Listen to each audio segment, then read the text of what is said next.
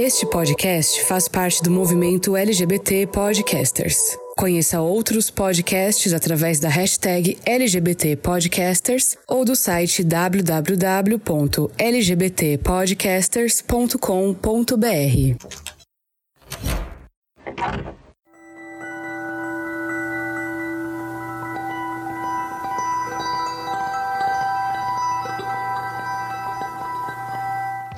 Olá, forasteiros! Seja bem-vindo ao novo ano do Fora do Meio Podcast. Eu sempre falo que cada temporada deste podcast é pensada para ter um fio condutor que une a caminhada da maioria dos episódios do ano. Normalmente, eu deixo isso nos bastidores, apenas para eu ter um norte para me guiar. Mas dessa vez eu vou fazer diferente. Eu vou contar para vocês que o tema dessa nova temporada será comportamento. Isso significa que o meu objetivo nos próximos episódios será explorar as coisas que nos fazem ser quem somos. E hoje, no primeiro episódio do ano, eu quero começar do começo. Você se lembra da sua primeira vez? Do seu primeiro crush? Do seu primeiro beijo? Como tudo isso traçou o caminho que você segue até hoje? E como esses momentos marcantes ajudaram a fazer você agir de determinada maneira e não de outra? Para começar, nós vamos falar sobre a nossa primeira vez como homens gays. O que torna esse momento tão diferente de outros grupos e como a gente aprendeu a olhar para esse momento? Muitas vezes ouvimos que a primeira vez foi ruim, sempre com ar negativo. Mas você já se perguntou o motivo? Bom, isso é o que eu e meus convidados vamos buscar entender nesse episódio. Eu sou Fernando Arazão e esse é o Fora do Meio, o podcast que faz parte da rede LGBT Podcasters, que você encontra no Instagram como arroba Fora do Meio Podcast e no Twitter como Fora do Meio Pod. Conto com você para me seguir lá nessas redes e se prepara, que a gente vai relembrar agora um momento muito específico do passado. Armário aberto. E para começar, o primeiro Fora do Meio de 2022, a gente, né, encerramos e sobrevivemos 2021, gente, eu nem acredito. Olha só que loucura. E a gente tá aqui para começar o pontapé inicial dessa temporada do Fora do Meio, e a gente vai começar do começo. Como assim, Fernando? A gente vai começar falando de primeiras vezes. É um tema que eu achei que ia ser muito complicado de achar participantes, mas felizmente eu consegui reunir um elenco aqui, gente, que olha, eu, eu não tenho nem palavras para agradecer. Eu tô olhando para minha telinha aqui e super agradecido. Convidados, contem pro pessoal de casa quem são vocês e de onde vocês são e como que foi o final do ano. Oi, oi, gente. Eu sou o Dan, é, sou host no podcast Agora Tô Dopado, sou roteirista do Kill Bicha, tenho 33, moro no Rio, mas dá para perceber que não sou daqui. Enfim. E a virada do ano foi legal, porém sem ter ido à orla, porque né, o prefeito vetou aí o, o né, por conta da contaminação aí da nova cepa do Covid, da gripe aí, a gente ficou em casa, mas foi, foi bem gostoso. Oi, oi, eu sou José Arthur Castilho, eu sou de Belém do Pará. Eu sou arte educador e eu trabalho em uma ilha na periferia aqui de Belém. Olá, gente, tudo bem? Sou o Rodolfo, moro aqui em São Paulo, no bairro do Guarapiranga, bem de frente à represa. Atualmente trabalho com recursos humanos. Já fiz parte do podcast Meu Cachorro Foi para Vênus. Não, meu cachorro foi roubado. meu cachorro Vênus foi roubado. eu, eu, eu, eu, ajudei a criar específico. o, a virada de ano foi legal, passei em Minas Gerais. Foi tranquilo, foi de boa. Olha. Massa. Oi, gente, eu sou o Lucas Bazan, sou publicitário, tenho 28 anos. Moro em Campinas, interior de São Paulo. Estou muito feliz de participar e bora lá. Sou Renan, tenho 33 anos e sou de Brasília. Sou professor e o fim do ano foi bem boring porque nada melhor para mim do que o conforto da minha casa. Com certeza. Gente, eu quero começar agradecendo vocês, né, por estarem aqui comigo para, né, participando desse primeiro episódio do ano do Fora do Meio. E eu quero mandar um beijo especial pro William Mário, pra Alana e pro Y, né, meus queridos amigos que graças a eles eu tenho convidados aqui nesse podcast, nesse episódio. E por que que eu falo isso? Esse foi um episódio que eu tava pensando e eu tava conversando com algumas pessoas, tipo assim, ah, quero fazer um episódio falando sobre primeiras vezes e o pessoal, nossa, é um tema interessante, né? Um tema legal. E eu olhava e dizia assim: ah, beleza, vamos participar? As pessoas, não, não quero falar sobre isso, tenho vergonha, não quero. Corriam, né? E eu pensei, putz, e agora? O que, que eu vou fazer da minha vida? Mas graças a essas pessoas maravilhosas e ao Twitter, né? Eu tenho aqui convidados incríveis. Gente, esse é um tema que a gente vai falar um pouquinho sobre as nossas experiências. E você me pergunta, por que, que você tá querendo falar sobre isso, Fernando? Já foi, já passou, né? Um, assim, existem experiências nas nossas vidas que são marcantes, essa é uma delas, e que com certeza elas se perpetuam dentro da nossa individualidade, dentro da nossa personalidade, né? E eu quero discutir um pouquinho com esses convidados, né? A gente vai falar aqui especialmente do recorte do homem gay, né, do homem que fica com outros homens, para a gente poder entender como esse momento ele, né, está presente em nós hoje em dia. Então eu quero começar perguntando para vocês convidados. Primeira coisa, começando do começo, como foi para vocês perceber a própria sexualidade? Em que momento vocês olharam e disseram, opa, talvez eu seja um pouco diferente dos meus amiguinhos da escola? Olha, eu sempre soube que eu não era exatamente parecido com as outras crianças com as outras meninas. Desde aquele mais básico, sabe? De não se, se interessar pelas mesmas coisas, de não gostar das mesmas atividades. E até quando a gente vai crescendo, a gente vai é, sentindo que eu, pelo menos, ia sentindo que eu não fazia parte, que eu não compartilhava das mesmos interesses, né? Isso vai muito além de, de namorar, beijar, sexualidade. Eu sempre me sentia muito diferente de, de todo mundo, né? Principalmente dos meninos. E eu sempre me senti muito mais próximo das meninas do que dos meninos. Isso foi uma constante no começo da minha vida. Hoje que eu consigo ter o um mínimo de, de conforto, sabe? Eu me sentir minimamente confortável para conversar com um outro homem, sabe? Eu não cresci com a figura do meu pai, o meu irmão é muito mais velho do que eu, né? Então, assim, eu demorei para me sentir confortável na presença de outros homens, sabe? Então, isso sempre, assim, desde que eu me entendo por gente lá pelos meus quatro anos, cinco anos, eu sinto essa diferença de quem eu sou. E falando de sexualidade, né, de, de sei lá, de namorar, de interesses românticos, desde que eu vi a primeira propaganda de cueca, gente, pelo amor de Deus, né, esses estímulos, esses esses galãs de televisão, isso tudo sempre me encantou, sempre achei muito bonito. Então, e eram coisas que são sempre muito condenadas, né? Sempre são muito é, atacadas. Aí você liga a TV, o, o, o, gay da televisão tá apanhando, tá sendo de chacota. Então, assim, isso me deixou num lugar assim muito sombrio, muito recluso, muito quietinho na minha. E fez uns estragos aí pro meu desenvolvimento. Bom, eu entendi que eu era diferente, eu acho que já criança, talvez com uns 8, 9 anos, que eu, por exemplo, nas Chiquititas, né? A gente assistia Chiquititas quando era criança. Minha referência eram as meninas, entendeu? Não eram os meninos. Eu era em casa, na minha cabeça, eu era Vivi. Na escola eu era um mosca. Mas na minha cabeça, né? Eu brincando lá comigo, com a minha irmã, enfim. A minha referência eram as meninas. Desde criança me entendi diferente, eu me percebia diferente. É, enquanto os meninos, enfim, da, da escola já falavam de menininhas e não sei o que. Eu nunca olhei para as meninas dessa forma. É, embora lá na frente eu vá falar algumas experiências, mas eu nunca tinha me percebido assim, sei lá, era, estranho. Teve uma vez, eu com oito anos de idade, eu queria falar para minha mãe assim: mãe, eu acho que eu não vou gostar de meninas. Mas eu não, eu não tive essa coragem, porque não é criança. Uhum. Mas eu já entendia que eu era diferente que eu não olhava para as meninas da forma como os meus amiguinhos olhavam. E eu olhava para os meninos de uma forma diferente e, e, de repente era não era a forma como os meus pais talvez quisessem. Será que foi claro? Não sei. Bom, acho que para mim, as pessoas me classificaram, acho, como uma criança diferente muito antes de eu entender, sabe? Eu acho que eu fui entender mesmo que eu era gay com uns 14, 15 anos, assim e assumir para mim mesmo, né? Porque acho que primeiro a gente fica numa confusão aqui interna e tentando entender quem a gente realmente é, sabe? E aí na escola já me chamavam de bichinha, viadinho e tudo mais. Que provavelmente alguns de vocês já devem ter passado por isso também, sabe? Uhum. E aí, com uns 14, 15 anos, eu comecei a meio que entender. Aí, com, sei lá, 15, 15 e meio, quase 16, né? Eu falei, tá, acho que sou gay. Contei para alguns amigos próximos, assim, sem nem ter ficado com o menino antes, sabe? Eu falei, ah, acho, sou, acho que sou gay, mas ainda não, não tinha consumado os atos. acho que da minha parte, acho que eu tive a percepção, acho que foi com 5 anos de idade. Mas aquilo, como eu não tinha referências, para mim aquilo era normal. Não tinha referências do tipo que era errado ou se, era certo. Uhum. Mas com sete anos, aí foi que eu acho que deu um start, porque eu lembro da. Não sei se vocês lembram da novela Vamp. Sim. Do nada criei uma paixão pelo Fábio Assunção. e, e era um, um negócio muito confuso na minha cabeça.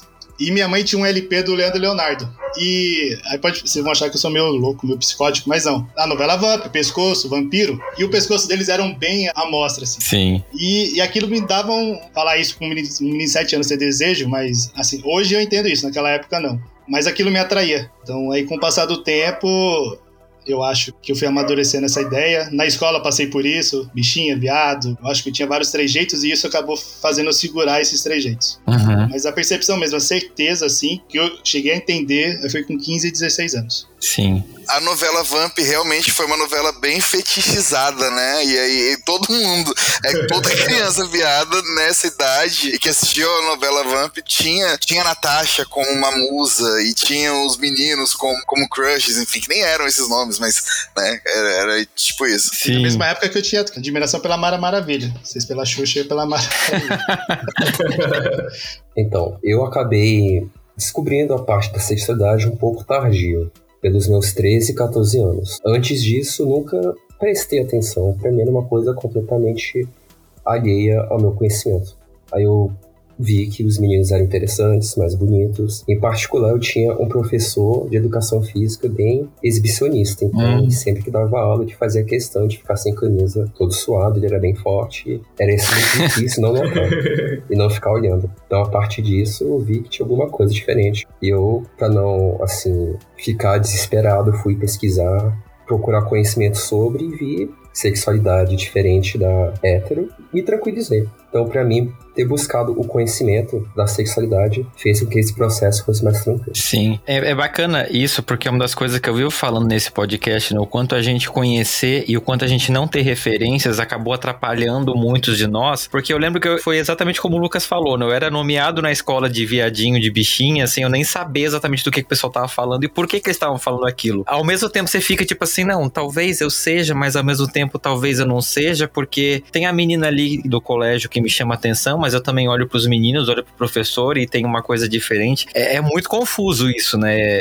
É uma das coisas mais que eu olho pra trás e eu penso tipo assim, caramba, né? Como é difícil lidar com isso quando as pessoas não falam sobre. E eu, eu fico muito admirado quando as pessoas têm essa compreensão desde criança a ponto de buscar pesquisar sobre e eu acho isso sensacional. É uma das coisas que eu faço muito aqui no Fora do Meio, né? Apresentar justamente essas histórias para quem ainda tá se descobrindo, porque a gente tá em 2022, mas não significa que algumas coisas sejam mais fáceis, mas pra gente poder ter e dar um pouquinho dessas referências pras pessoas, né? Né- Nessa época, vocês tinham crush em alguma menina? Rolava aquela coisa? Porque assim, é, eu lembro por mim que meus pais ou qualquer pessoa assim, sei lá, se eu ficasse conversando muito com a menininha, tipo assim, já virava namoradinha, né? Eu lembro uma vez que eu tava num ônibus e uma menina começou a conversar comigo e assim, os meus pais e os pais dela já casaram a gente no ônibus, tipo, só porque a gente tava conversando e brincando, sei lá, com 4, 5 anos. Vocês tiveram essa coisa também na infância de vocês? Ou isso não aconteceu com vocês? Eu tive, gente. Inclusive, eu acho que eu tive umas três ou quatro namoradinhas, meninas. Porque eu era bem do beijoqueiro, sabe?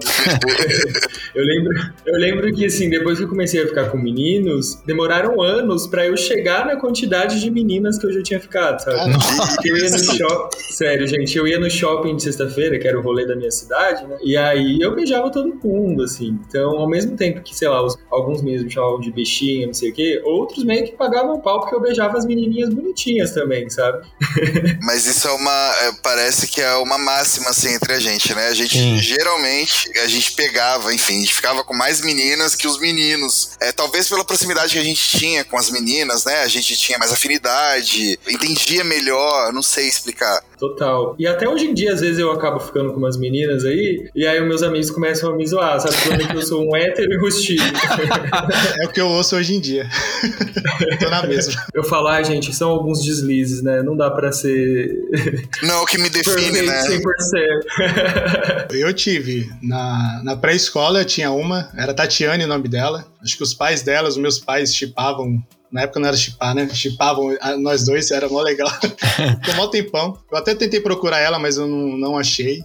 E com o passar da infância e adolescência, eu tive bastante namoradinhas também. Beijava bastante gente em quermesse, atrás da escola. Maravilhoso. Sempre acontecia alguma coisa na escola. Na escola e na quermesse. Sim. Mas Foram, foram, foram bastantes. Acho que não foram tantas que nem o Lucas, mas foi bastante também na época. Até mais, porque isso fazia também. Era um- tipo uma defesa para as pessoas pararem de Sim, viadinho e tal. Uhum. E às vezes eu conseguia beijar as meninas que eles queriam e eles não conseguiam. Aí você passava fazendo carão, né? Sim.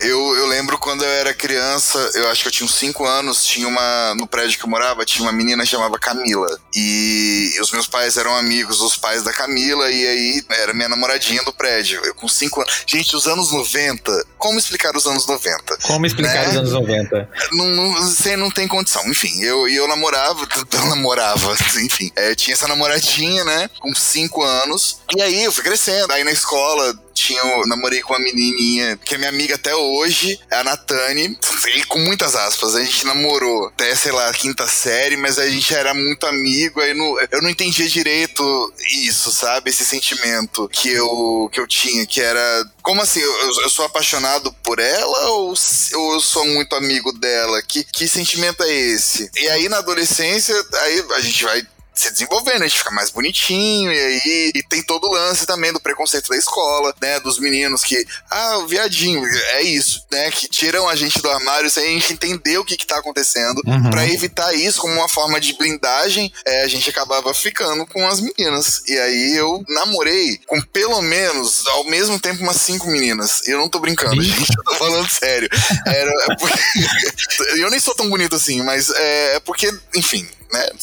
Hormônios, e, e eu pegava as amigas da minha irmã, era horroroso. Eu, eu era um canalha. Que vergonha que eu tenho de mim, sabe? Hoje, hoje eu olho e falo, não, não pra quê? Mas adolescência. Sim. É, deixa eu só te fazer uma pergunta, Dan. Que parte da adolescência que a gente fica bonito, porque isso não aconteceu comigo, não. Cara, eu acho. Eu, eu- fica todo torto. É, não, mas ó, ó, lá pros, sei lá, lá pros 16, 15, 16 anos, eu comecei a ficar mais bonitinho. Eu- aí eu era, eu era uma criança gordinha. E aí eu emagreci, eu comecei a ter corpo de, de adulto. E aí, né, isso acabava chamando atenção. E aí eu, eu eu comecei a ficar menos feio, com menos cara de criança. É óbvio que, tipo, se, se todo mundo aqui pegar uma foto sua de 10 anos atrás e comparar com hoje, eu falo assim: não, hoje eu tô muito melhor. Mas aí 10 anos atrás, pegar uma foto de 10 anos atrás, eu falo assim: não, você entende? A gente sempre vai estar na nossa melhor fase agora, né? O nosso anterior, o nosso passado é sempre ruim. Como eu falei anteriormente, a minha sexualidade foi descoberta tardiamente, quando eu tinha 13 para 14 anos. Mas na minha infância, quando eu estava na terceira e quarta série, havia uma menina super simpática que tinha um crush. Como a sexualidade ainda era bem alheia, a minha existência naquele momento era algo mais social e afetivo, justamente porque ela era bem popular, simpática, e eu acabei assim, tendo uma simpatia muito grande por ela. Nada foi pra frente, fiquei apenas muito amigo dela, e pra mim, todo aquele relacionamento, do jeito que tava, já era muito bom pra mim, uma alegria bem grande. Uhum. Aí eu só fui descobrir mais sobre sexualidade no lance de relacionamento quando eu já estava adolescente, mais pra frente da minha vida. Mas foi algo bem bacana. Sim. Então, eu sofria de um mal que é ser irmão do rapaz bonito, né? Eu era o irmão. Meu, meu irmão sempre foi assim, ou maioral, ou rapaz bonito da escola, né? E eu era o irmão dele, né? É, é, ainda bem que isso aqui é um podcast, não dá pra ver a minha assimetria facial, mas enfim. Então eu passava por isso, assim. Eu não sei exatamente se eu tive algum crush, assim, alguma coisa, ou se era algo ao qual eu me, eu me impunha, assim, pra me sentir pertencente às coisas. Eu sempre tive muita. Não vou dizer clareza, mas eu sabia que o corpo feminino não me atraía sexualmente falando, nem pra manter um relacionamento. Então eu não, não tive isso. Eu tive, eu só tive amigas, né? Eu fui o adolescente, a criança gay que só tinha amigas meninas e eventualmente eu escolhia uma para dar algum tipo de satisfação para as pessoas quando falavam, se perguntavam se eu gostava de alguém. E de tempos em tempos eu escolhia uma. E como eu mencionei a questão do meu irmão, é, muitas meninas se aproximavam de mim por, por causa dele, para ficar perto dele, para enfim. E uma dessas meninas que eu tinha escolhido para me forçar a gostar, bora usar essa, essa expressão, ela se aproximou de mim justamente para ficar com ele. Quando isso aconteceu, eu não me senti nem traído, assim, sabe? Porque era algo que eu já estava, de certa forma, acostumado, etc. E, mas quando o, o, ato se consumou, no caso, quando ele ficou com ela, enfim, eles começaram a ter um tipo de relacionamento, eu percebi que recorrer a essa estratégia de não necessariamente ter uma namoradinha, mas. Não sei se vocês assistiram aquele seriado Todo Mundo Odeia o Chris, que é super famoso aqui. Que eu ia falar exatamente isso. Que tem um episódio que ele fala, sabe como é, né? Essa coisinha assim, ele, ele deixa entender que as coisas acontecem. Então, era isso que eu vivia né? E o meu irmão ele ocupava esse lugar aí.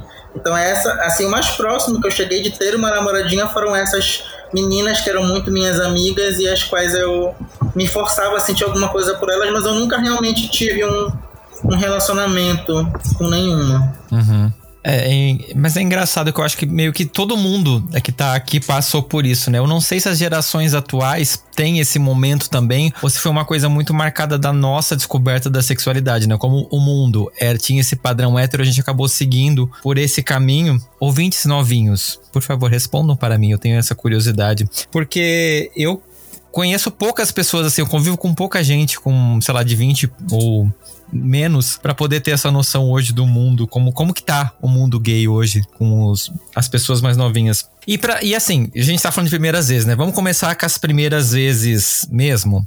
Primeiro beijo de vocês, foi com um menino ou foi com uma menina? Eu lembro que o meu foi muito precoce e eu devia ter uns oito anos, talvez. E foi numa brincadeira de esconde-esconde com um vizinho meu. E foi muito engraçado, porque ele só olhou para mim e disse: Eu aprendi como beijar, como beija nas novelas. Você quer ver? Aí eu disse: Quero. e, vo... e vocês, como foi? Eu fui beijar de verdade já com 12. É, foi uma amiga da minha irmã enfim, para vocês entenderem, eu e minha irmã, a gente tem uma diferença de 11 meses. Então a gente tem praticamente a mesma idade. A gente tem. Os amigos eram os mesmos. Então a primeira menina que eu beijei de verdade, quer dizer, que foi real, assim. Eu tinha 12 anos e foi uma amiga dela, Suelen, um beijo, sei por onde anda. e era uma menininha da rua. E depois disso, aí ninguém me queria, porque eu era baixinho, gordinho, ninguém queria me beijar. Eu só fui começar a beijar de verdade, assim, lá pros 14, 15. E foi muito rápido também, quer dizer, eu com 16 eu me entendi gay. Então foi, foi quando eu beijei o primeiro menino. Então eu beijei muita menina e depois eu parei de beijar menina, porque eu não. eu já tinha entendido que não ia rolar, né? Eu vou enganar quem, gente? Eu vou querer enganar Sim. quem? A mãe? Pra quê? Né?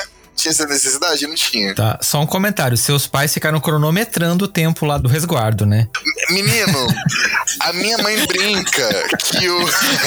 minha mãe brinca que minha irmã foi o Será que já pode? Sim. E assim, só complementando a pergunta, tipo, o que que você sentiu, assim, você lembra o que que você sentiu da primeira vez que você beijou uma menina, da primeira vez que você beijou um menino? O que que você viu, tipo assim, não, de, tem diferença? Tem, então, tem diferença. A primeira vez que eu beijei uma menina, então, a primeira vez que eu beijei foi muito estranho, porque eu era ainda tinha 12 anos, eu era uma criança, né? Com 12 anos, quem, né? Mas aí eu fui beijar meninas. E aí era. Eu tava lá para cumprir tabela. Não tinha prazer, entende? Não era algo uhum. bom.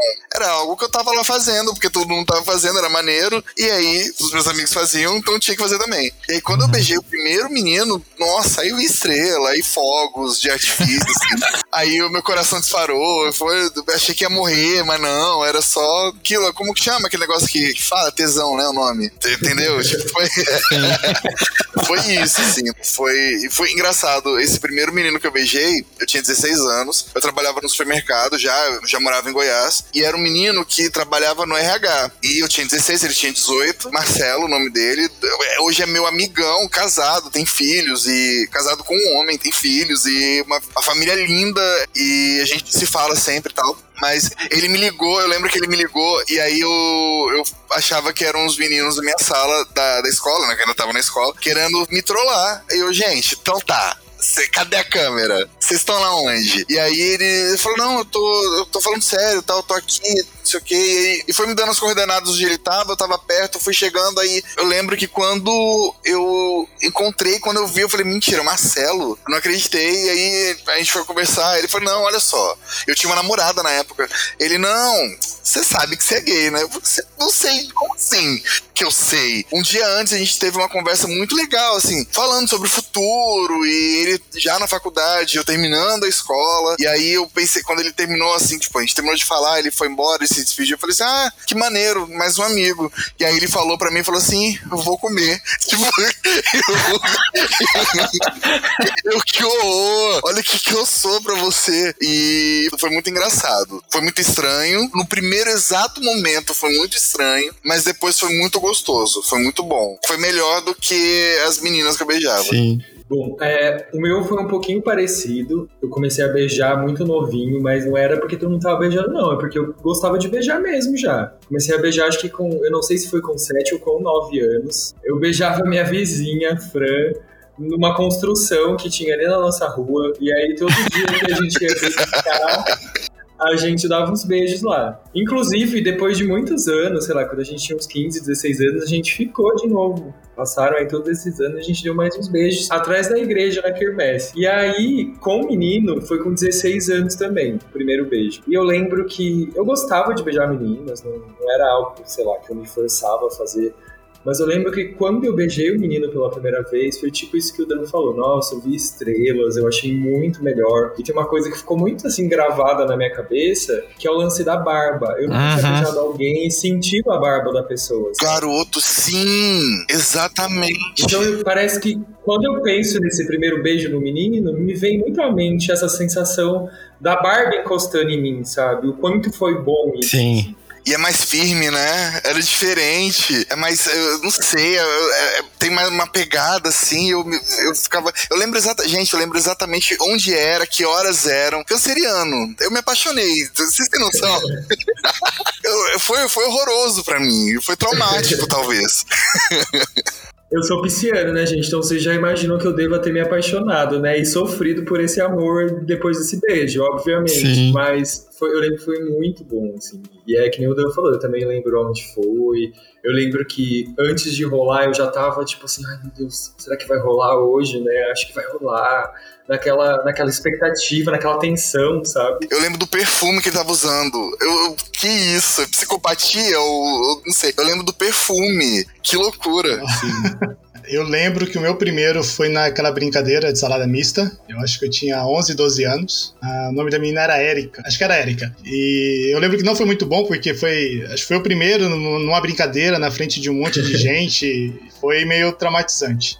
E aí depois disso teve uma quermesse e aí aconteceu o primeiro beijo atrás da igreja. Eu amo os Sim. rolês da Quermesse. É, os. Então, o primeiro beijo com menina. de cidade pequena já beijou atrás da igreja, é fato. Ah, mas com certeza beijar, só beijar. Então, dos 12 aos 17 anos, sempre foi com menina. Aí, com 17 anos, é, eu estudei sempre na, na escola do meu bairro. E aí, com 15 anos, eu comecei a trabalhar e fui pra uma outra escola. Eu tinha que pegar ônibus, achava isso o máximo. Uhum. E aí, eu comecei a repetir. Então, eu fiz o segundo ano quatro vezes. Que aí é isso, outra garoto? história. Mas aí é outra história. Ah, A mas você segunda- ficou beijando em vez de estudar? Mais ou menos isso.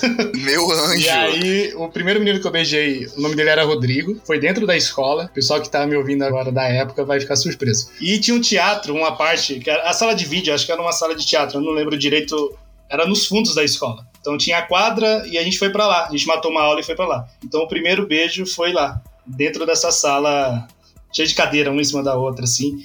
E nesse beijo eu sentia as borboletas, as faíscas. E aí foi interessante. Porque até então parecia que era beijo automático, sabe? Com as meninas. Eu lembro de não ter sentido nada. E com o Rodrigo foi. Inclusive, nunca mais. Nem sei onde ele tá também. Seria interessante reencontrar. Da minha parte, foi muito diferente do que os demais relataram suas experiências, porque durante minha adolescência, meu conhecimento era muito mais teórico do que prático. E eu sempre fui um adolescente muito sozinho, muito prospectivo, então não tinha contato com muita gente no geral, principalmente da minha idade. Então acabou sendo um aleatório da internet, que eu marquei um encontro e foi literalmente toda a experiência naquele dia, naquele momento. O beijo foi bem, assim, bom, como eu imaginava.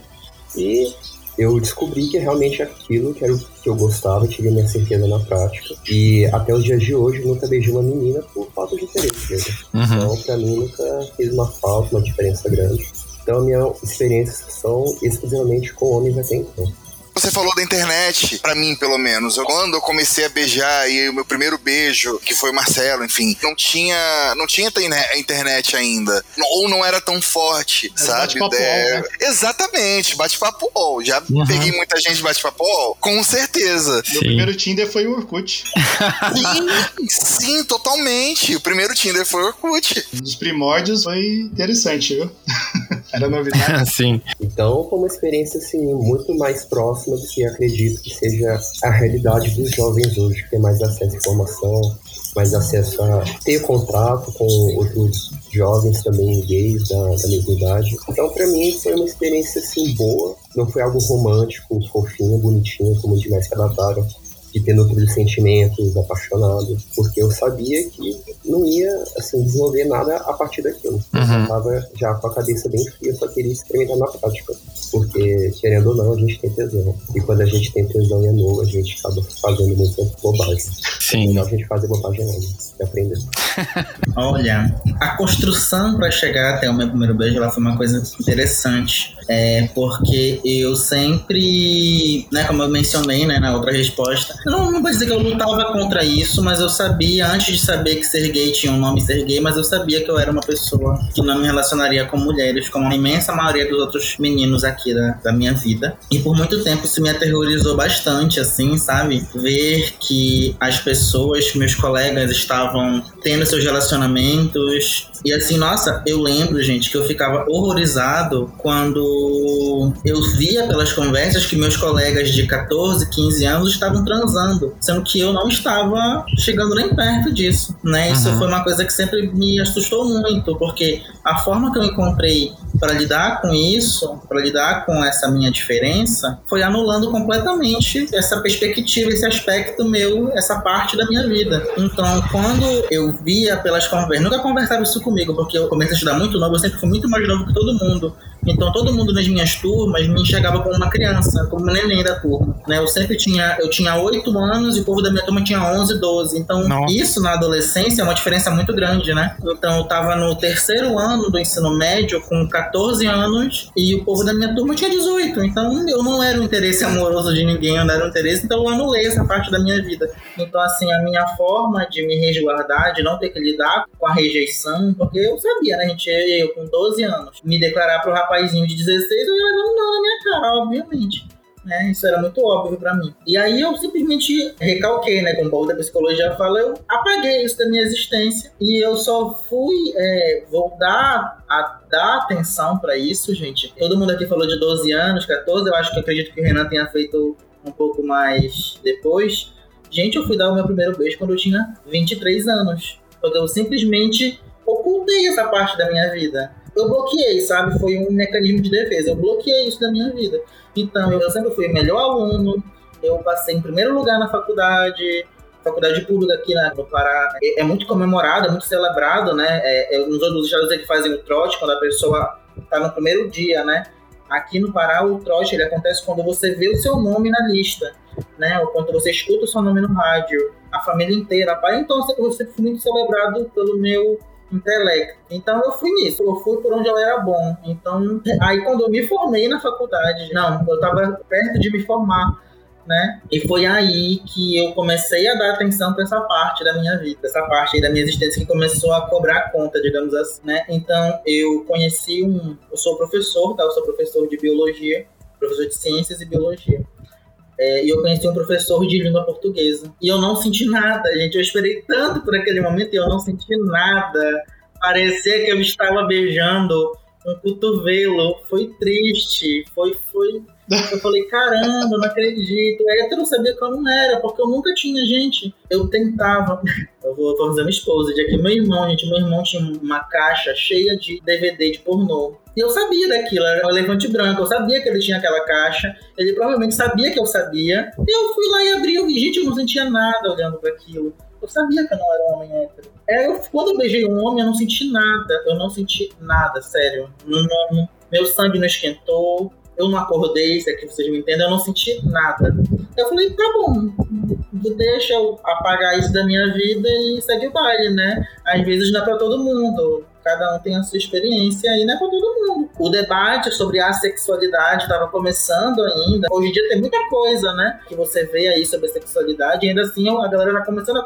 E eu comecei a aceitar, tipo, sou uma pessoa sexual, deixa eu estudar sobre isso. Só que ao mesmo tempo eu não me sentia confortável nesse lugar de sexual. Porque eu sabia, eu sei, a gente sabe as coisas que nos emocionam e tal, que nos, que nos excitam. E aí realmente eu nem considero, eu considero esse meu primeiro beijo assim, que eu tive, que eu dei aos 23. Assim, o que aconteceu, né? Mas o, o que eu realmente senti, alguma coisa, foi o segundo beijo com uma outra pessoa. E, gente, eu sou um, um hater de aplicativo, porque esse professor que eu conheci, que eu não senti nada, foi por um aplicativo. Aí no meu segundo beijo, o segundo rapaz que eu conheci, foi do jeito mais analógico possível.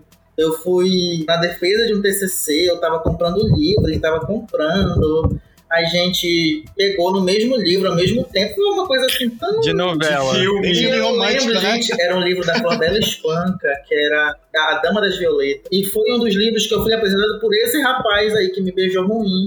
E eu falei, ah, vou, vou, vou pegar, vou dar de presente pra ele, né? Porque continua sendo meu amigo, era meu amigo. Aí eu peguei o livro ao mesmo tempo que outro rapaz. E aí, gente, quando eu beijei esse rapaz pela segunda vez, que eu considero, aí eu senti isso que vocês falaram. Eu senti a barba, eu senti o perfume, eu senti tudo. Tudo que um ser humano, um corpo humano pode sentir, eu senti. Aí eu falei, olha, é assim, eu também tenho direito. então, eu, assim, eu não tenho mais contato com esse rapaz no primeiro beijo, não tenho nada contra ele. Acho que só não, não encaixou, né? Quantas coisas a gente beija e não encaixa? Aí eu considero o primeiro mesmo que eu senti essas emoções nesse segundo rapaz, que depois acabou com a minha vida, mas o primeiro beijo foi bom. E é esse aí, a gente falou demais, desculpa, é isso.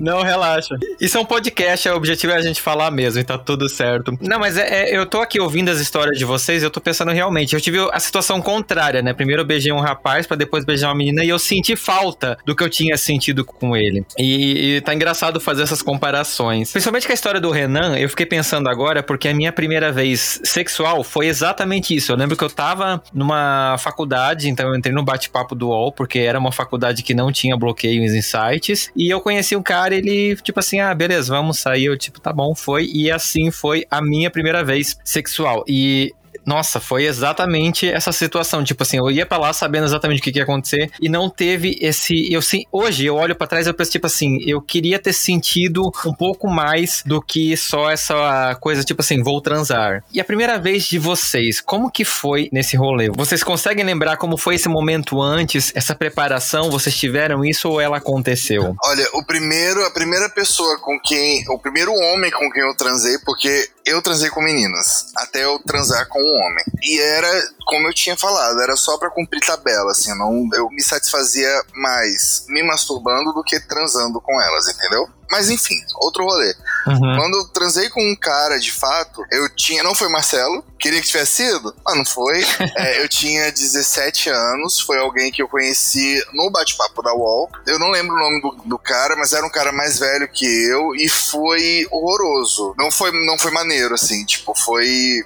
Tá dando match em todas as É, coisas aqui comigo. foi. O beijo não foi bom. Aí começou no beijo que não foi bom. Aí, não, não sei, o, o jeito dele não me agradou, o cheiro dele não me agradou. E aí, eu, mas eu tinha 17 anos, né? E eu nunca tinha feito aquilo. Então, eu achava que tinha que ser daquele jeito. Foi bem estranho, assim. Uhum. E aí, eu depois eu transei com quem eu queria, enfim, aí foi gostoso, assim, eu lembro que foi legal. Mas essa primeira vez não tinha sido maneira. Foi bem estranho, eu não sabia direito. Eu, eu tinha 17 anos, o cara tinha, já tinha uns 30, eu acho, e eu não sabia direito como fazer, ele não soube conduzir direito também, então foi tenebroso, assim, foi traumático. Pensei em- até em desistir de transar na minha vida. Mentira, gente, pensei isso não.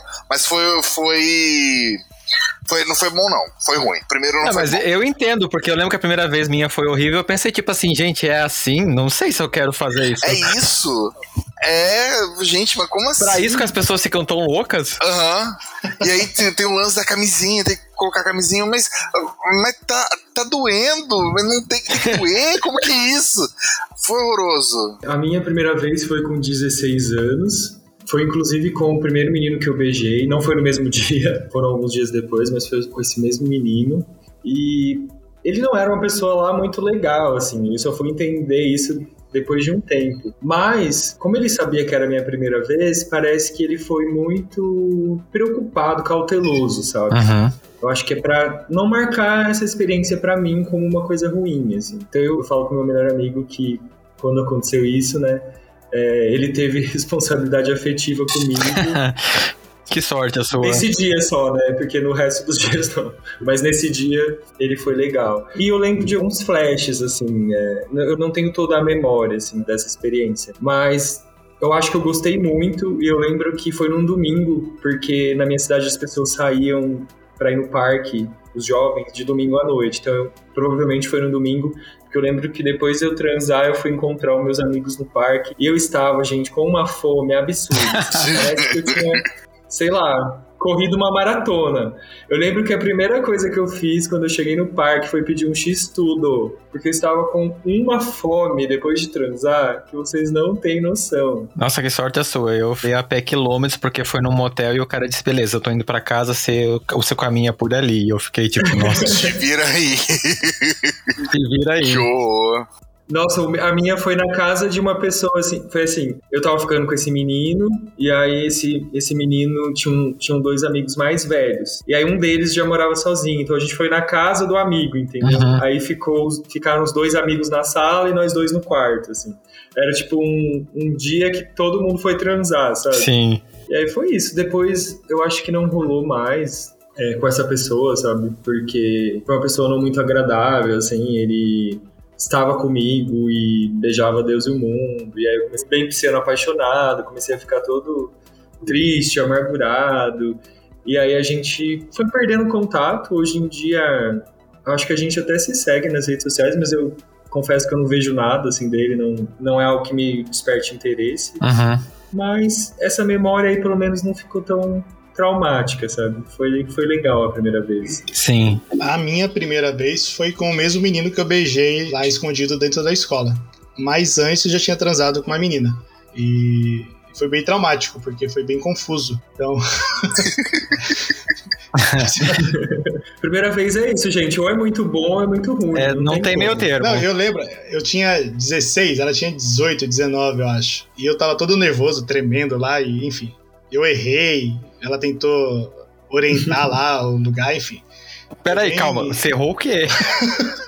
Eu, eu achei que eu estava Ah, só tem nela. um buraquinho que cabe lá. Sim, então, eu achei que eu estava nela, mas não, eu estava na coxa, entre a coxa. Ah. Eu tava lá todo empolgado, mas estava na Ah. coxa. Ela, não, calma que você tá errado.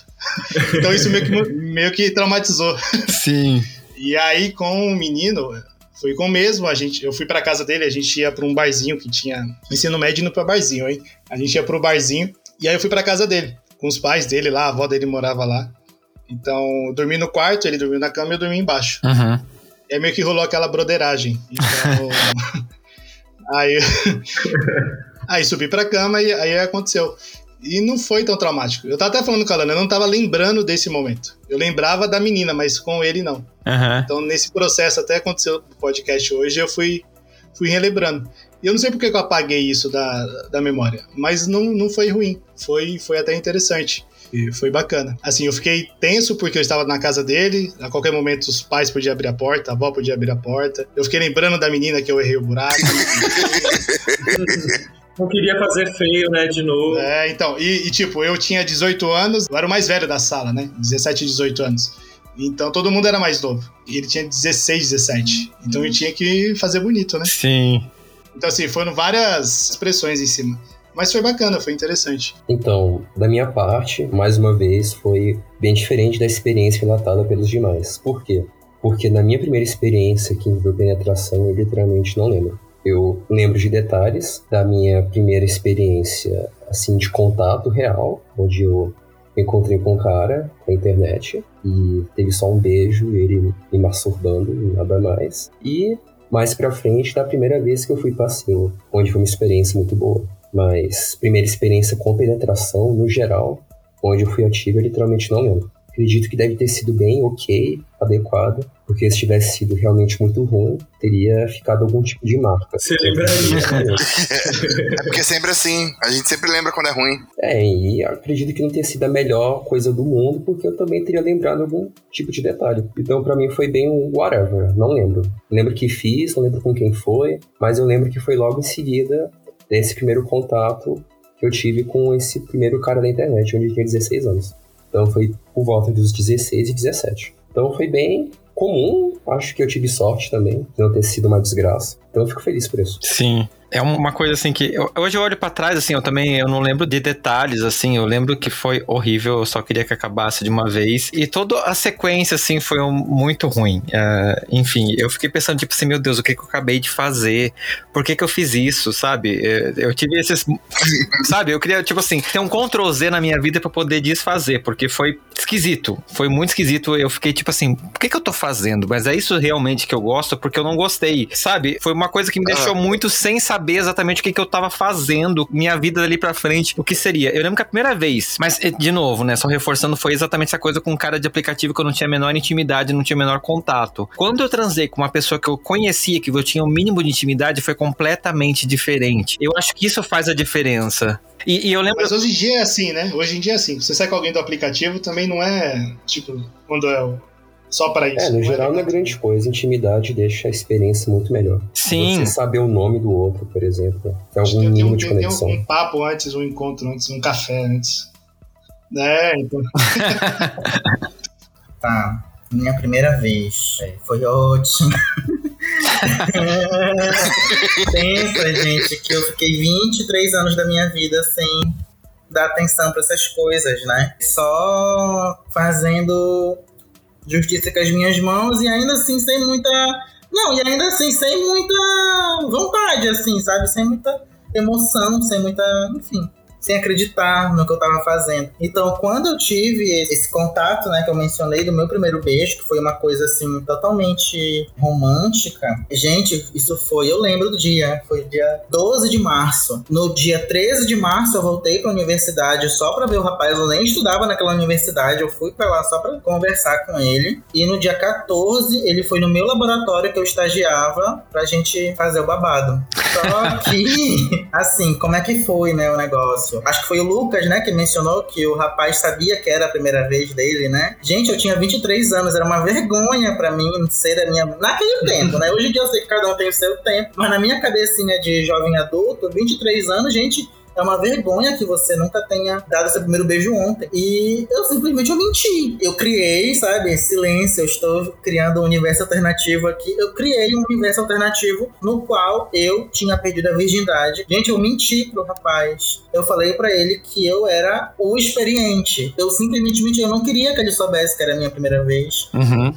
Eu não queria que ele sei lá, eu não queria que ele fosse extremamente cauteloso comigo, porque assim, o Dan mencionou dele ser canceriano, né? Quando a gente fala de relacionamentos, certos signos aparecem muito, né? São os signos assim, tipo canceriano, pisciano, etc. Os capricornianos, eles não são exatamente conhecidos por sentimentos. E eu sou uma pessoa que eu quero estar no controle de tudo. E simplesmente eu não estar no controle. Gente, sexo você não tá no controle de praticamente nada, né? Você faz os combinados lá e depois o negócio acontece. Mas eu não Uhum. Entendia isso. Eu achava que eu ser uma pessoa totalmente sem vivência, perto de uma outra pessoa que já tinha seus 30 anos, com toda a vivência acumulada e tal, eu me senti fora de controle. Eu senti que eu não tinha controle da situação. Então eu criei um universo alternativo. Eu disse pra ele que eu tinha muita experiência. Gente, eu assisti muitos filmes, eu sabia exatamente o que fazer. Não, lógico, lógico. Não tem, não tem muito segredo. E aí, quando ele foi, né, lá no meu laboratório onde eu trabalhava, onde eu estagiava, é, gente, era começo de ano e não tinha ninguém no laboratório, eu ficava sozinho, eu só ia cumprir horário. Sim. E aí foi lá que aconteceu, assim, foi. eu sou uma pessoa muito intensa, sabe? Então, aqui, aqui em Belém, a gente tá mais perto do Equador, do México, esses lugares, então a gente é mais intenso, assim. E assim, foi em cima da bancada, foi uma coisa assim, foi. Gente, pensa no viadinho performático, era eu, era uma coisa assim totalmente. Nossa!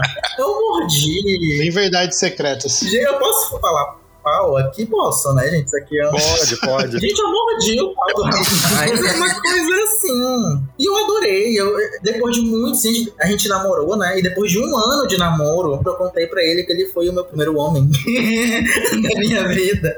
E, e foi esse, gente. Tudo isso aconteceu, gente, no caso de uma semana. Sei lá, na segunda-feira do Geogara. Na quarta-feira, ele foi no meu laboratório e a gente transou. Na sexta-feira era a minha formatura da faculdade. E eu apresentei ele pra minha mãe. E a minha mãe nem sabia que eu era gay. eu saí do armário no dia da minha formatura e ele botou o anel lá, sabe o anelzinho que a gente coloca? Eu esqueci o nome agora, anel de formatura. Gente, foi assim, tipo, olha, é, eu vou te apresentar uma pessoa. Gente, um rapaz, né, de olhar açucarado, falar que vai apresentar uma pessoa pra sua mãe, é gay. Só que assim, a minha mãe não esperava que eu ia comunicar minha sexualidade pra ela tudo de uma vez. Uhum. Eu queria me livrar logo disso, sabe? Eu fiquei muito tempo guardando isso dentro de mim. Eu falei, gente, vai ser a minha formatura. Eu já tinha sido convocado no meu concurso público, então se ela me expulsasse de casa, eu já tinha pra onde ir. então, é, não, o negócio foi assim, gente. Eu gosto de estar no controle da situação. Então, isso tudo aconteceu em uma semana. Então, foi tudo muito intenso. Eu menti pro rapaz dizendo que não era a minha primeira vez, porque eu queria que ele fizesse tudo. Eu queria descontar os 10 anos de atraso, entre aspas, que eu sentia que eu tinha em relação às outras pessoas. E daí, meu filho, foi ladeira abaixo. Eu fiz coisas que não vão entrar aqui no, no negócio, que eu acho que deve ter outra pergunta aqui depois sobre isso. e foi assim, sabe? Foi tudo muito intenso, assim, agora, né? Que eu já sou uma senhora, eu já dei uma acalmada, porque o negócio foi. foi, foi complexo. E na própria primeira vez, gente, na própria primeira vez, eu me machuquei, sabe? E não foi aquela coisa, ah, machuquei, saiu sangue, sei lá, apertou demais. Gente, o negócio foi caótico. Menino, você saiu já sexuado pra machucar. Não, gente. Praticamente 50 tons de cinza aí. né? Meu Deus. Foi, foi. Não vou dizer que foi triste, mas foi, foi, foi, foi intenso, foi bem intenso. Nossa. E eu cometi todos os erros que uma pessoa pode cometer, assim. É, foi essa a minha primeira vez. É, obrigado, bem-vindo ao meu edital, que foi isso. Nossa, eu, eu tô realmente impressionado, assim. Não, mas, mas foi uma experiência interessante, eu tô pensando aqui, eu acho, querendo ou não, hoje você tem uma visão, assim, de ser, se realmente foi, tipo, tirou o atraso que o pessoal fala, e eu fico pensando, assim, o quanto a gente teve esses espaços e teve um tempo para amadurecer algumas coisas, eu não sei, assim, o quão, quando vocês olham pra trás, vocês pensam, tipo, olha, vocês se arrependem por ter esperado demais pra acontecer algumas coisas? Eu, se eu tivesse controle sobre a minha vida, que agora eu sei que eu não tenho controle sobre nada, eu acharia que seria muito mais saudável pra mim, sabe? Eu trabalho com adolescentes, sabe? Os meus meninos de 13, 14 anos, que são LGBTs, eles têm uma outra vibe, assim. Então, eu acho que seria muito mais saudável pra minha cabecinha se eu tivesse, as coisas tivessem acontecido mais organicamente. Assim, Sim. ó, no meu caso, especificamente, eu acho que foi. Gente, foi uma semana assim que eu lembro até hoje. Foi tudo aconteceu nessa semana. Então, do primeiro beijo, a primeira vez, a sair do armário, a começar a trabalhar e a me formar. Então, assim, tudo aconteceu de uma vez. E depois me envolvi em relacionamentos que eram complicadíssimos depois, gente. Foi horrível pra mim. Eu tive que fazer acompanhamento psicoterapêutico depois, né? Porque será? E assim, eu acho assim, se eu tivesse algum tipo de autonomia sobre o tempo em que as coisas iam acontecer, eu teria escolhido vivenciar um acontecimento por ano, sei lá, por semestre, alguma coisa assim, do que de uma vez. Até hoje, Sim. gente, eu ainda me relaciono com pessoas e quando eu vejo o negócio tá avançando demais. E aí eu fico com medo e dou um passinho pra trás. Ainda não tá totalmente resolvido isso pra mim, entendeu? Eu parece que eu tô sempre na busca do grande amor da minha vida, como se isso fosse mais uma coisinha que eu tenho que ticar da minha listinha. E, e é uma coisa que quem, sei lá, namorou na escola, talvez vá, eu penso, né? Não sei. Não tenho essa vivência.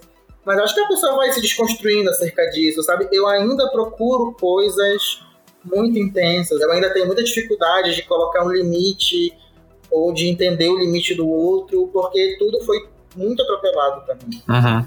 Mas eu acho que isso tem um pouco a ver, talvez, com a nossa construção. A gente tá todo mundo mesmo que meio uma faixa etária, né, de uma diferença de 10 anos. E eu lembro, assim, que eu quis transar de uma vez porque eu pensei, tá todo mundo ao meu redor transando e eu não vou ficar pra trás, porque eu não quero ficar pra trás. E eu lembro que eu tive esse momento, assim, tanto que eu fui pro bate-papo e disse, não, vou procurar alguém aqui pra fazer sexo hoje, eu quero que seja hoje. E eu acho que essa nossa busca é justamente porque a gente não teve o privilégio privilégio de ter os momentos ideais que as pessoas héteros tiveram na nossa época no colégio, então você precisava lá, preciso esticar isso de uma vez, porque eu tô ficando para trás. Eu não sei se vocês têm essa percepção, mas para mim, com certeza, a minha primeira vez foi marcada por isso, assim, eu preciso fazer isso uma vez. Então, eu partilho também desse mesmo raciocínio. Eu me arrependo. Por quê? Eu, como professor, ao lidar com crianças e adolescentes, eu vejo que os jovens LGBT eles têm muito mais referência, eles sentem muito mais à vontade em se expressar. Então, eles já têm colegas, já conversam sobre, porque tem série, tem filme, tem jogos onde tem a representatividade. Então eles já encaram com naturalidade aquilo que eles gostam, o que eles querem fazer, o que eles têm vontade. E na minha adolescência eu não tinha isso. Ninguém conversava. Os professores não conversavam, a gente não tinha essa referência na mídia. A gente não tinha nossos colegas adolescentes também falando porque era tudo uma construção social heteronormativa. Uhum. Tudo relacionado a sexo, sentimento e afetividade era apenas restrito ao universo hétero, de homem para com mulher.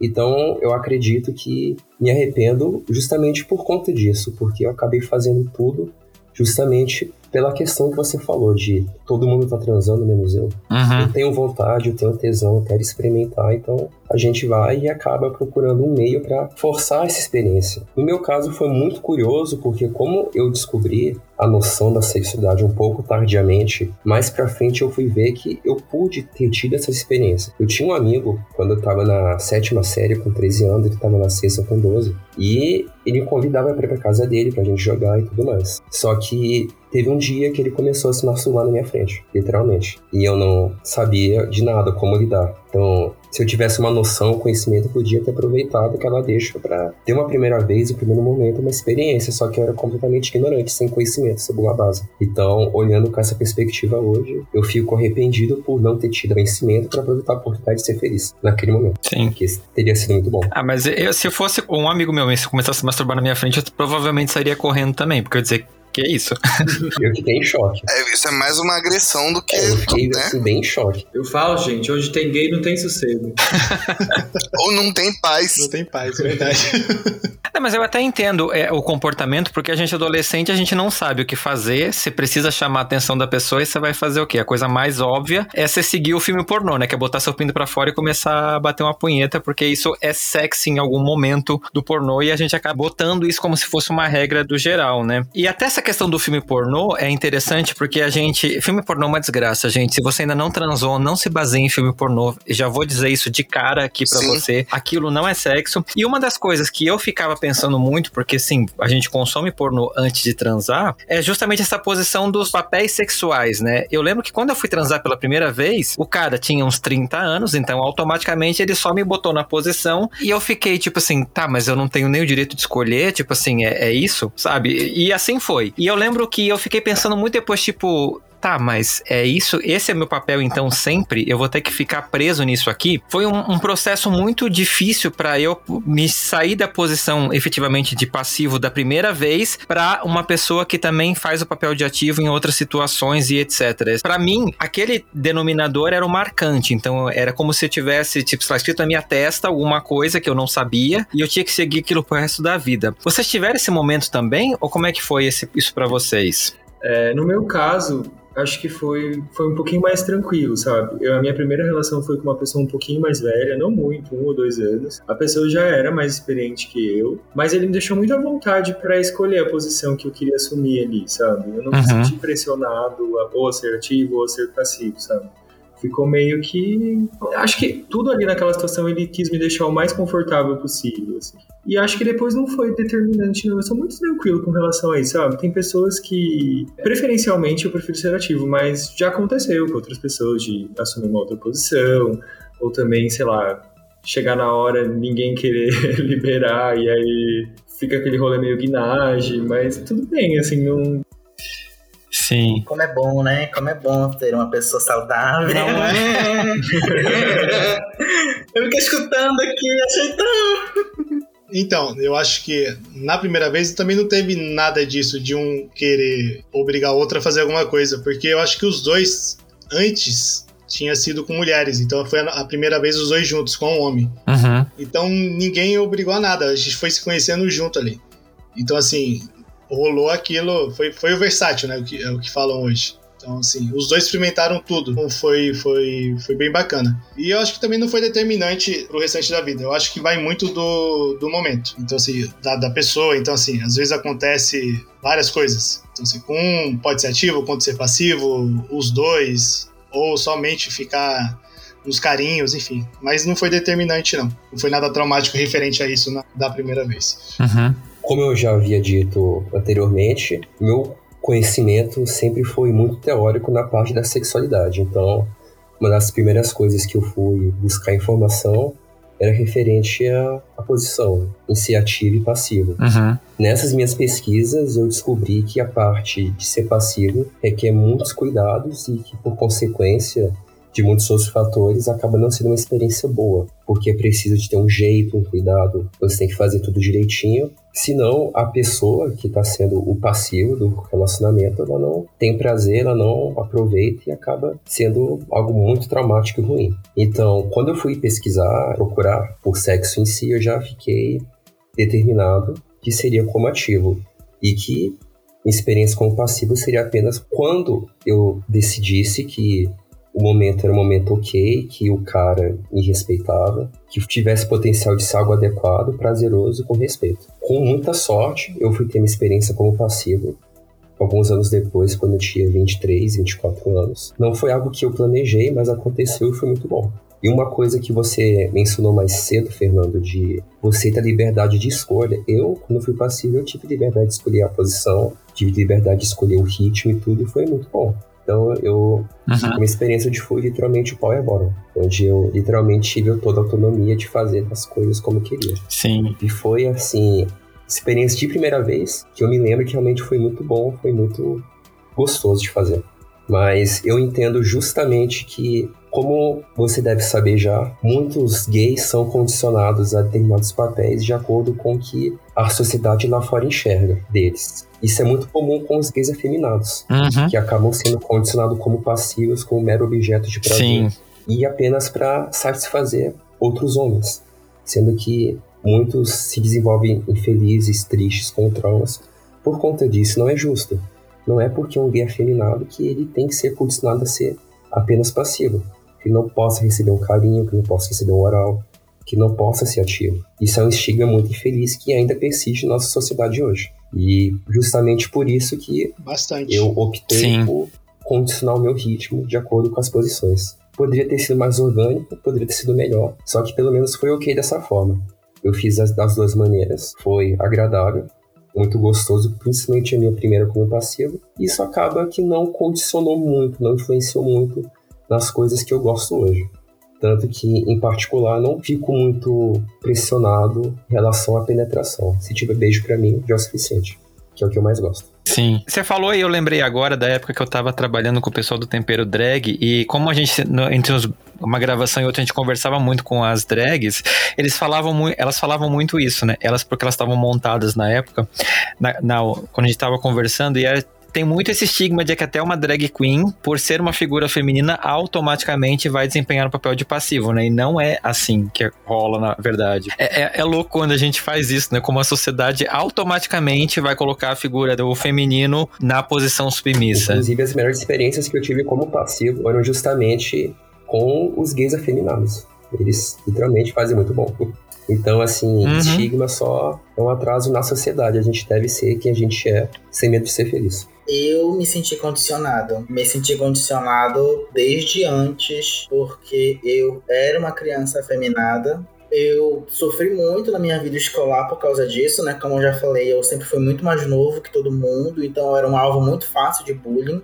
Aí soma-se isso o fato de que eu, a minha mãe, ela. Gente, eu sou o mais novo de três irmãos, né? Então, eventualmente, todo mundo aqui que cresceu com irmão em periferia usou roupa dos seus irmãos. E eu usei, e eu usava algumas roupas da minha irmã, né? Um chapéuzinho dela. Não usava as roupas, né? Calça, camisa, mas eu usava chapéu e sapato, principalmente. Porque, né, anos 90, a crise era bem forte. E aí eu usava o sapatinho de princesas dela e um chapéuzinho da Barbie dela. E isso nunca foi uma questão em casa, essas coisas nunca aconteceram. E eu, como sempre fui uma criança muito querida pelos professores, então eu apanhei muito na escola. Né? Apanhei mesmo assim, sabe? Não, não, eu sempre me coloquei no papel da pessoa que está abaixo das outras e que por algum motivo precisa compensar isso com outras coisas. Então eu fui compensar isso sendo muito inteligente. Então era isso, essa era a minha saída. Né, que aí eu podia. Uhum. Era alguma coisa em que eu seria melhor que os outros, mas no todo o resto eu sempre me sentia muito inferior. Então aí vem desde aí. Como eu mencionei, né? Meu irmão tinha essa caixa de DVDs proibidos. E, gente, só era. A gente, aprende, a gente aprende as coisas, entendeu? A gente aprende os papéis. Eu não me via representado, eu sempre fui uma pessoa gorda. Eu não me via representado naqueles homens que estavam ali. E eventualmente tinha uma mulher gorda sendo. Muito raramente, mas eventualmente tinha, né? Eu nunca vi um homem gordo, por exemplo, num filme porno hétero. Né? Ele muito raramente tinha uma mulher mais velha uma mulher gorda. Então eu me transpus para esse lugar, entendeu? Então, é, as minhas primeiras vezes, quando eu mencionei lá, fiz aquela brincadeira da pessoa performática, eu tava, eu tava dentro dessa posição, aí dentro dessa perspectiva aí, de tentar reproduzir o que eu via, né? Enfim, me submetia a coisas que, gente, pelo amor de Deus, quem teve a ideia de colocar um braço na bunda de alguém é uma coisa. Não dá, gente, pelo amor de Deus. Né? É, dá, dá, dá, né? Com treino tudo é possível, né? Mas. mas entendeu? Você fazer isso na, na sua segunda, terceira vez, isso não existe, entendeu? porque eu me coloquei nessa posição, me coloquei nessa posição de, sabe aquela coisa que é o Não respeitar seus limites. Isso, o são, seguro e o consensual. Por mais que eu estivesse permitindo que a pessoa fizesse, parecesse consensual, não era consensual, porque era um lugar ao que eu tinha me colocado. Eu não aproveitava aquilo, eu não. Entendeu? Só depois de muito tempo, de muito trabalho, que a gente vai se redescobrindo, etc.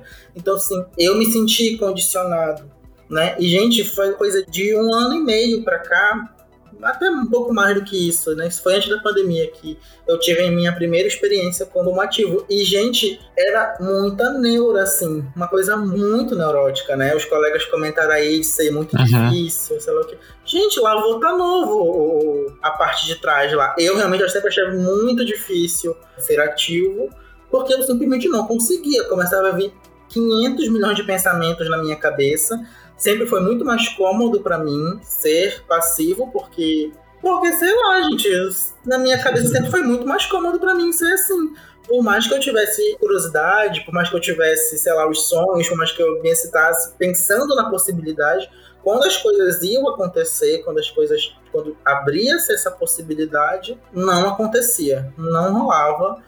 E eu me senti muito condicionado mesmo, assim.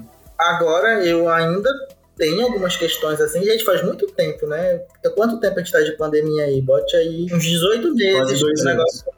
Quase é, dois anos, né? Não vou ser hipócrita, dei mais escapadelas de vez em quando, né? Mas muito difícil eu ter. Como é que a gente, a gente fala que sexo é intimidade, né? Por mais que você fique pelado na frente de alguém, não quer dizer que você tem intimidade com aquela pessoa. E eu ainda não consigo, hoje em dia, né, mais, mais, mais vivido, eu não consigo é, me experienciar por completo ainda diversas coisas, né? Ainda fico muito neurado se eu passo um check, isso daí é uma questão para mim, gente. Tô macaco velho aqui, que a gente chama.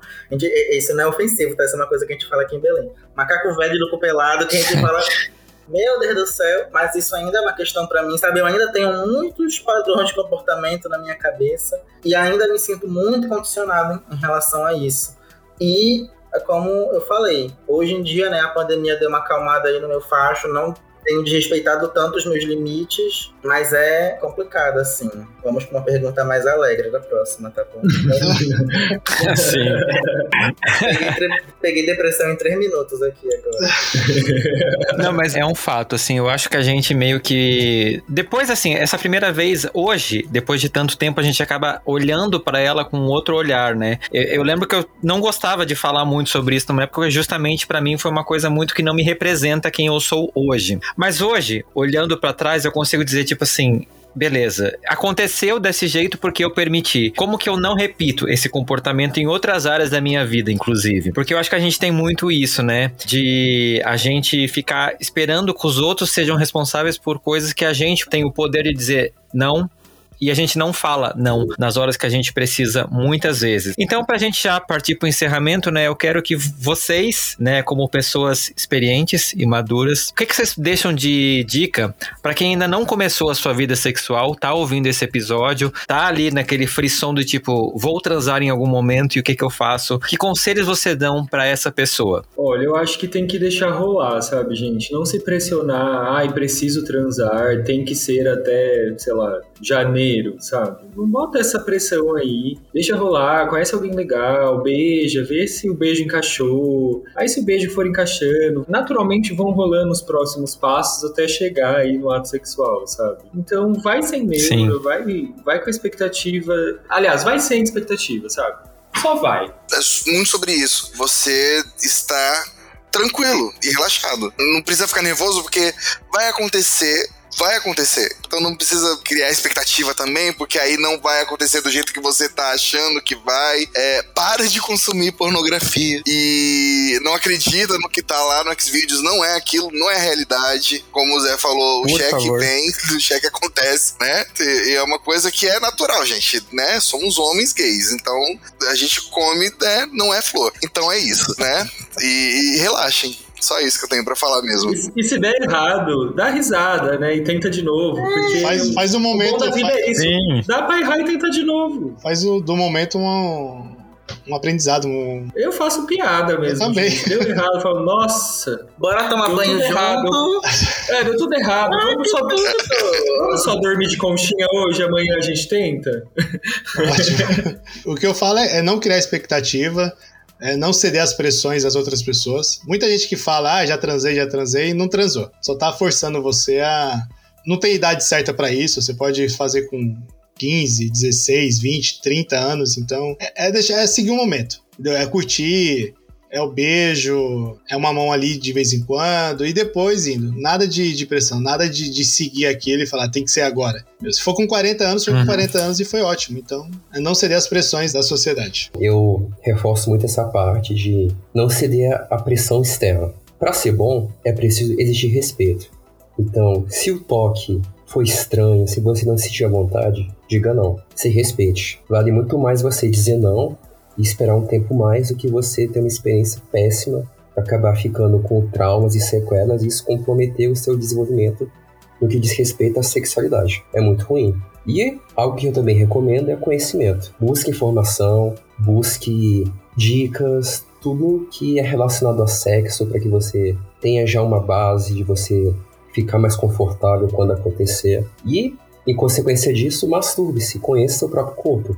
Veja o que te dá prazer, o que você gosta, o que você não gosta. Você se conhecendo vai ficar muito mais fácil para o seu parceiro te agradar e você se conduzir a uma experiência de prazer mútuo para ambos. Então, acima de tudo, conhecimento e respeito. Principalmente respeito. É preciso se respeitar para que a experiência, não só a primeira, mas todas as outras, seja de qualidade. Gente, a dica que eu posso dar, vou endossar a fala do Renan. Se conheça, pelo amor de Deus. Use seus dedos, use sua cabeça, não use objetos que não foram feitos para isso. Gente, vocês têm que se conhecer, você jovem ouvinte aí. A gente precisa se conhecer pra gente saber do que a gente gosta, pra gente saber do que a gente não gosta. Precisa ter informação, gente, pelo amor de Deus. Eu não sei se é todo município que tem um CTA, que tem uma casa-dia, mas a gente precisa tentar é, conhecer, né? Tentar entrar em contato com as informações, tentar saber o que é que é estereótipo, o que é que não é. Gente, isso é fundamental, sabe? Eu sei que no mundo ideal todo mundo teria acesso a isso. Né? Eu trabalho com jovem de periferia, eu sou professor de biologia, eu já dei aula, gente, para mim, de 18 anos, que não sabia direito a função de um, de um órgão, a função de outro. Conhecimento é fundamental para você não cair em cilada. Conhecimento teórico, né? Conhecimento científico e também conhecimento do seu próprio corpo, gente. A questão da pornografia, gente, você tá lá, você tá entediado, você quer um pouquinho de serotonina, você pega o celular, vai no computador, vai no X-Vídeo, bate uma punheta de, sei lá, dois minutos, três minutos, o negócio acontece. Gente, tô falando, né? Os jovens fazem isso às vezes, e você vai no automático, gente. Aí depois você acaba pensando que tudo é daquele jeito. Então, assim, se eu posso dar uma dica, se eu posso dar um, um conselho, se conheça, conheça o seu corpo, conheça o mundo aí. Busque conhecimento, como já dizia o. O ET Bilu, né? O ET Bilu, ele mesmo. Esse é um episódio que eu fiquei, como eu já falei, pensando muito no fazer, porque é um tema que eu considero muito delicado, porque tem muita gente que hoje olha para sua primeira vez ou para as suas primeiras vezes, porque nós temos a oportunidade de ter várias, né? Primeiro beijo de menina, primeiro beijo de menino, primeira vez transando com mulher, com homem, etc, de uma forma assim doída. E eu fico pensando quantas vezes eu olhei para esse momento da minha vida olhando com esse olhar de doído, porque não foi nada do que eu esperava, não foi nada do que eu queria. Hoje eu olho para trás e penso, eu poderia ter feito diferente? Racionalmente eu penso que sim, mas ao mesmo tempo não, porque eram as informações que eu tinha na época. E se eu puder deixar um conselho para você que me ouve, que confia nas coisas que eu falo aqui nesse podcast, se pergunte, por que, que você quer transar? O que que tá te levando a fazer isso, a querer fazer isso agora? É porque o seu melhor amigo já fez e você não? É porque o seu namorado tá te pressionando porque ele quer de qualquer forma e você não sente que tá pronto? O que que é? Você consegue responder isso para você? Qualquer resposta que seja você não quer, você não está preparado, você não está desejando isso, é a resposta errada. Então talvez você não deveria fazer. Isso não significa que você não vá fazer isso em algum momento ou que você queira fazer isso em algum momento. Como já foi falado aqui, existem pessoas que não têm vontade de transar. São pessoas assexuais. Existem pessoas que vão querer transar só com quem ela tiver uma conexão, com quem a mão encostar no livro e retirar da estante e ser aquela cena de novela. Você pode ser uma pessoa demissexual, tá tudo certo. Essas questões elas vão definir alguns momentos da sua vida e você vai olhar para elas no futuro e vai poder pensar que legal ou que merda. Você tem esse poder de escolha. Então, pensa nisso quando você for decidir. Como que você quer lembrar disso? Como que bom ou que droga? Se joga. E no Se Joga desse episódio, eu vou indicar um livro que eu ganhei da nossa parceria com Companhia de Letras, que é um livro que eu achei bem interessante, eu ainda não li, mas eu dei uma pesquisada sobre ele, eu tô doido para ver, eu só tô terminando um, que foi o que eu recebi no mês passado. O livro se chama Procura-se um Namorado, da Alexis Hall, e ele conta a história de um cara que ele é filho de duas estrelas do rock. E como, né, tal, ele tem um, um, uma perseguição dos tabloides e uma foto comprometedora acaba atraindo as atenções para ele mais do que ele gostaria. A forma que ele achou de poder consertar isso é procurar um namorado. E ele acaba combinando com um amigo dele de eles fingirem um namoro e você deve imaginar o que acontece, né? Sim, eles se apaixonam. E aí para diante o negócio vai embora. Como é lidar com isso? Então fica aqui essa minha recomendação: procura-se um namorado e talvez esse seja um desejo de ano novo para muitas pessoas. Convidados, o que, que vocês deixam de lição de casa para audiência do Fora do Meio? Bom, eu vou indicar aqui um podcast que eu sou roteirista. Eu sou roteirista no Kill Bicha.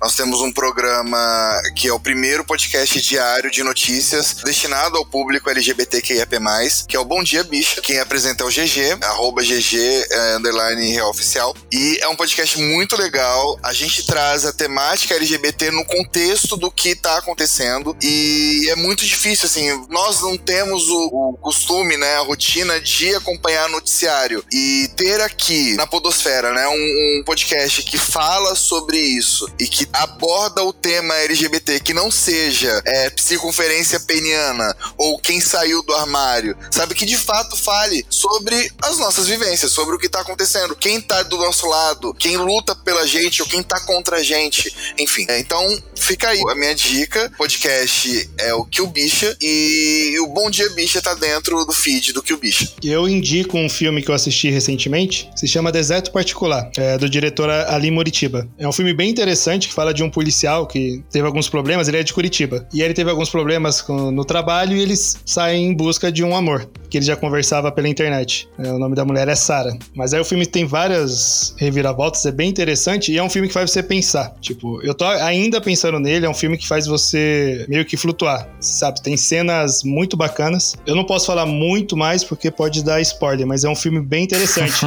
e ele foi indicado, né, para concorrer ao Oscar agora em 2022. Eu recomendo. Também para dar valor ao nosso cinema brasileiro. Com certeza. É, a minha indicação hoje é uma série é, espanhola que se chama Valéria, tem na Netflix.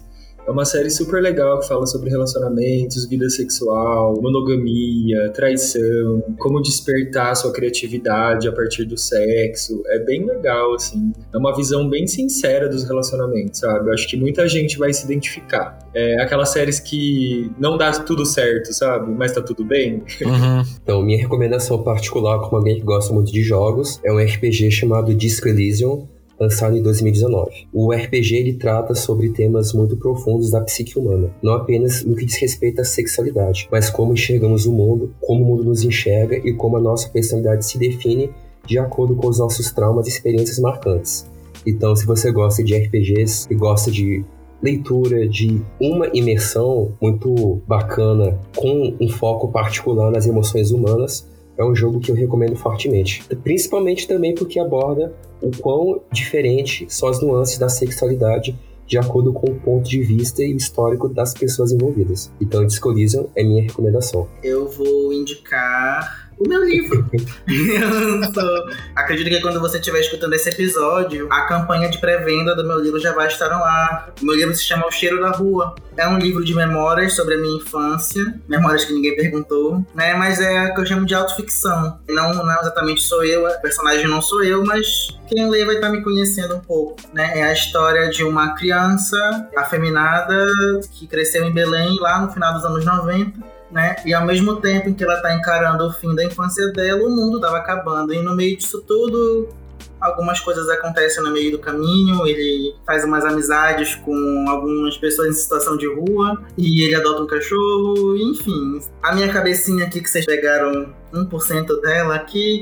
Quem se interessar vai saber de onde veio. Então a campanha de pré-venda tá. Ela já vai estar no ar quando esse episódio for ao ar. Então é catarse.me barra o cheiro da rua. Enfim, eu gosto muito de fazer amizades, então se você ler o meu livro, você vai ganhar um amigo, porque você vai conhecer uma parte de mim. Não que não que eu seja uma pessoa muito relevante, mas né, nem todo mundo precisa ser presidente do Brasil, presidente de alguma coisa para ser relevante. Tem gente que é presidente e é zero relevância, Pois né? é. É isso que eu ia falar. Exato. Não, então, né? É.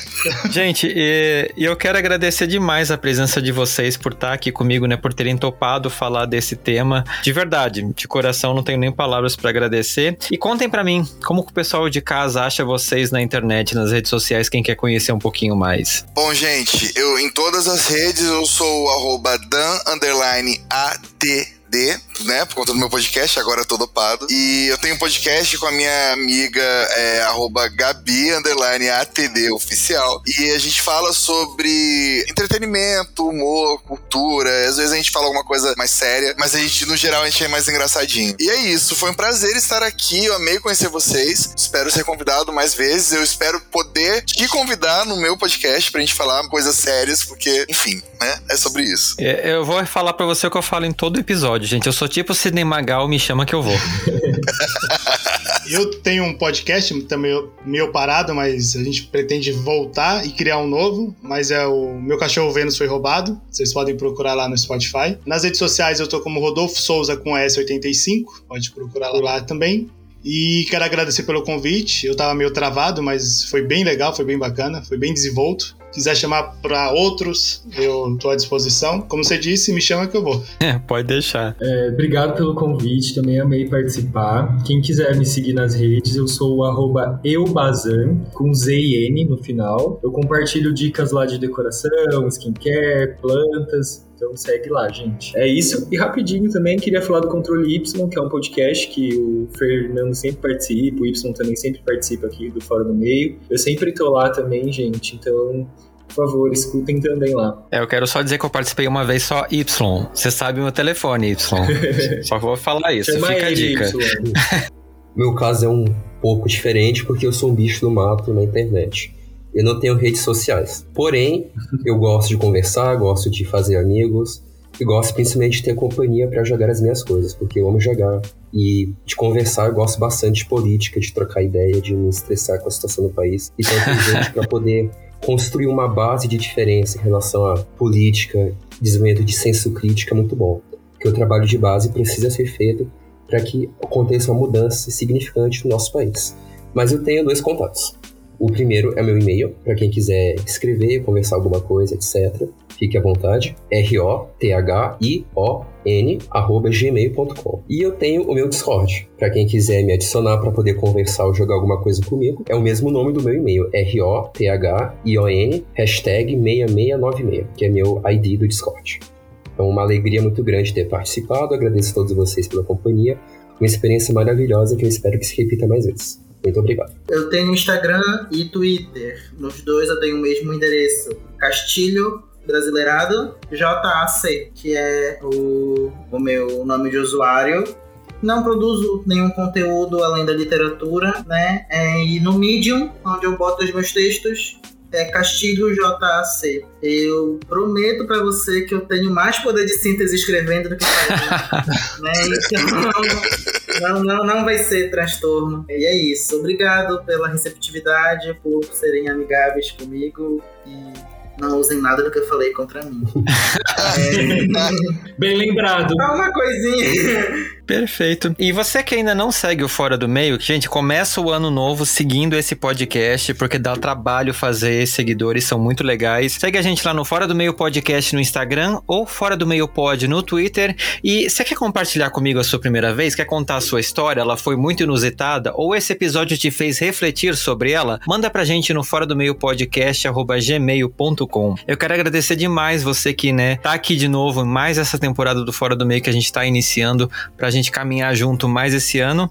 E eu quero mandar um beijo mega especial para as pessoas que me apoiaram nesse ano que a gente encerrou recém e continuam me apoiando nesse ano novo que se inicia. Normalmente eu não cito o nome de todos aqui, geralmente eu falo só as pessoas que têm uma contribuição maior, é um combinado que a gente tem, mas eu acho que nesse primeiro episódio do ano cabe um agradecimento especial a todo mundo que mantém a assinatura do Fora do Meio viva, porque cada real que vocês dão para esse podcast, ele é um pagamento pelo trabalho que eu desenvolvo, de desenvolver pauta, de correr atrás de convidados, de editar esse episódio que você acabou de ouvir, que não é fácil. Normalmente eu levo dois dias para conseguir finalizar tudo.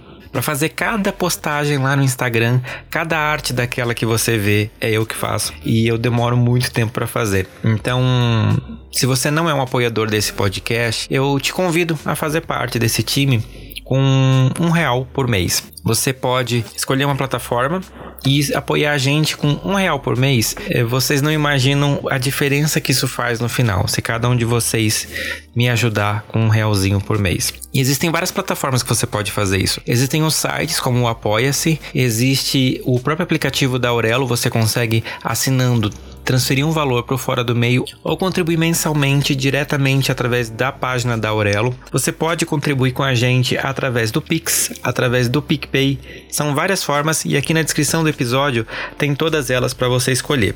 Então, muito obrigado a Denise Mendes, a William Rochadel, a Marcele Santiago, ao Anderson da Silva, ao Thiago Coati e a Beatriz Camargo por serem parte desse time que mantém o Fora do Meio em pé. Esse apoio que vocês me dão é essencial para esse podcast continuar existindo depois de tanto tempo.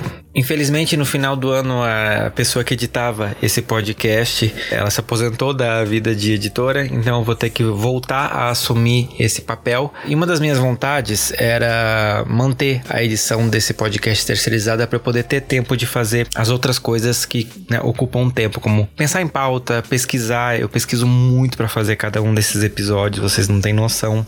Então, quando eu falo que o apoio financeiro nesse podcast, que é um podcast independente, ele é essencial, é isso que eu quero dizer. É uma forma que eu tenho de saber que eu tô conseguindo fazer um trabalho digno, que as pessoas, né, tem vontade de apoiar e que eu consiga manter esse podcast no ar no meio de tantas dificuldades financeiras, inclusive, né? Porque o Brasil não tá fácil. Então, eu quero muito agradecer a todas essas pessoas que eu citei aqui e convidar você a fazer parte então desse time. Vai ali na descrição, escolhe o planinho e vem fazer parte desse projeto. E se porventura você não pode me apoiar financeiramente mensalmente, eu quero te fazer um convite ousado. Eu não sei onde você escuta o Fora do Meio, mas existe um aplicativo que ele remunera a gente como produtor de conteúdo cada vez que você escuta um episódio. Então você escuta, ele me dá alguns centavos. Não sai nada do seu bolso. Tudo que você precisa fazer é baixar o aplicativo e ouvir de graça esse podcast, né, o Fora do Meio e os outros podcasts que você também escuta. Todos eles estão lá e você pode contribuir com eles da mesma forma apenas ouvindo eles nessa plataforma. E essa plataforma é a Aurelo. Então, se você ainda não conhece, dá uma olhadinha ali na sua loja de aplicativos ou na própria internet, né, no próprio site da Aurelo. É uma forma de você me ajudar a crescer com esse podcast. Além, claro, de você divulgar esse podcast para outras pessoas. Cada vez que você publica alguma coisa na sua rede social falando do Fora do Meio, provavelmente alguém vai ser impactado e alguém que não conhecia esse podcast, esse trabalho que eu faço com tanto carinho há quase três anos, vai ter a oportunidade de conhecer também esse podcast e, quem sabe, descobrir coisas novas, que é o objetivo desse trabalho. E eu espero vocês daqui a 15 dias em mais um episódio do Fora do Meio. Feliz ano novo, galera! Beijo! Obrigado. Um feliz 2022. Tchau. Tchau. Tchau, tchau.